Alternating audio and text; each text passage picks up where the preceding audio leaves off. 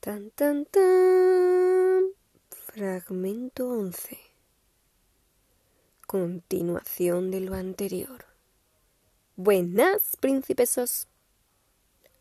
Allá voy. A la mañana siguiente, Freddy Linklater, sentada en el borde del muelle de carga, fuma un malboro.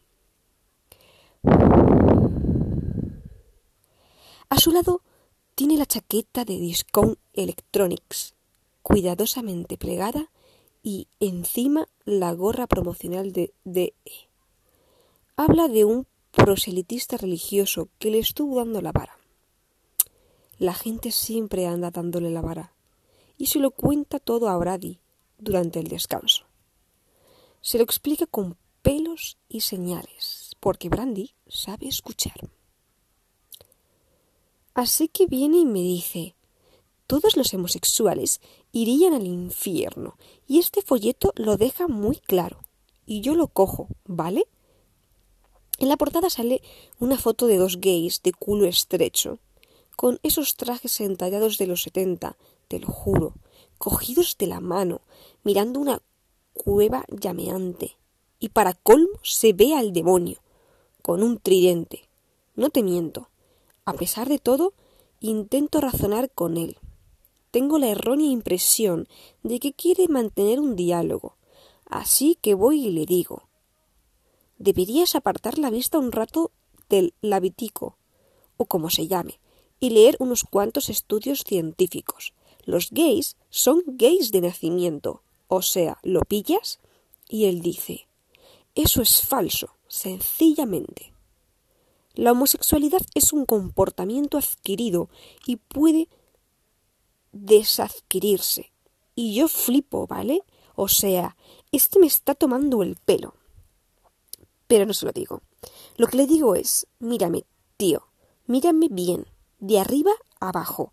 No seas tímido. ¿Tú qué ves? Y antes de que me venga con alguna de sus chorradas, le suelto. Pues ves a un tío eso es lo que ves. Solo que Dios se distrajo antes de plantarme una polla y pasó al siguiente de la fila. Y entonces va y.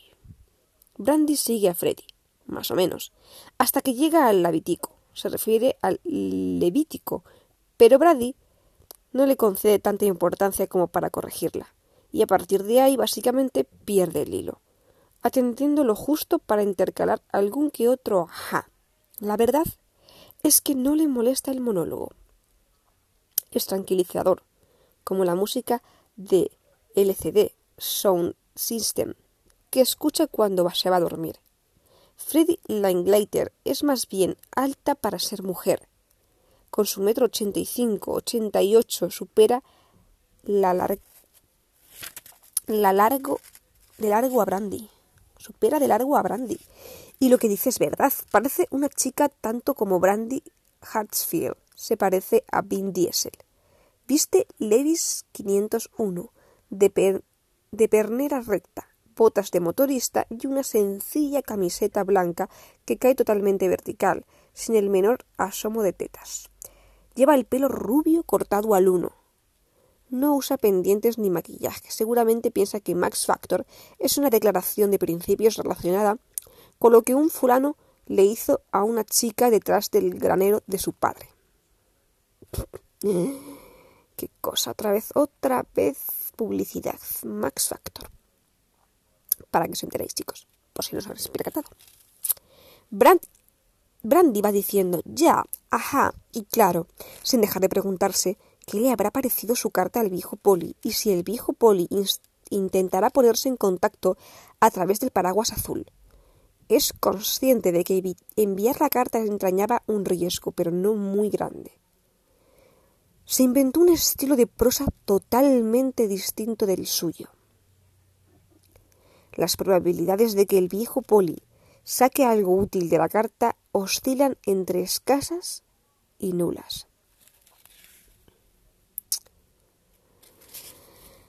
El paraguas azul de Debbie es un riesgo un poco mayor, pero si el viejo poli se cree que va a poder seguirle el rastro por ese camino, va a llevarse toda una sorpresa. Los servidores de Debbie están en Europa del Este y en Europa del Este la privacidad informática es como el aseo personal en Estados Unidos. Va de la mano de la devoción. Así que el tío va y dice, te lo juro, en nuestra iglesia hay muchas jóvenes cristianas que podrían enseñarte a arreglarte y si te dejaras el pelo largo estarías muy guapa. ¿Te lo puedes creer? Y yo le contesto, con un poco de lapizus labialidus, también tú estarías bastante mono. Ponte una cazadora de cuero y un collar de perro y a lo mejor, con un poco de suerte, ligas en The Coral y te echas tu primer casquete por detrás. Entonces, si se, si pone, si se pone a cien el tío y me suelta. Si vas a llevar las cosas al terreno personal. El caso es que si el viejo poli quiere seguir el rastro informático, no le quedará más remedio que entregar la carta al departamento forense, y Brandy no cree que lo haga. O al menos no inmediatamente. Por fuerza tiene que aburrirse ahí sentado sin más compañía que el televisor. Y el revólver, claro, el que deja a un lado con la cerveza y las revistas. No debe, no debe olvidarse del revólver. Brandy, en realidad, nunca lo ha visto metérselo en la boca, pero sí lo ha visto varias veces con él en la mano. La gente radiante de felicidad no tiene un arma en el regazo de esa manera. Así que voy y le digo, no te lo tomes a mal. Sois todos iguales. Alguien echa por tierra vuestras preciadas ideas y os pilláis un rebote. ¿A qué es eso lo que hacen los meapilas? ¿Tú no lo has notado? Brandy no lo ha notado, pero contesta afirmativamente. Solo que éste escuchaba, escuchaba, eso sí, escuchaba de verdad, y acabamos tomando un café en la panadería Hosseini donde, aunque cueste creerlo, mantuvimos algo parecido a un diálogo de verdad. Yo no me hago muchas ilusiones respecto a la especie humana, pero de vez en cuando. Brandy está casi seguro de que su carta levantará el ánimo al viejo Polly, al menos inicialmente.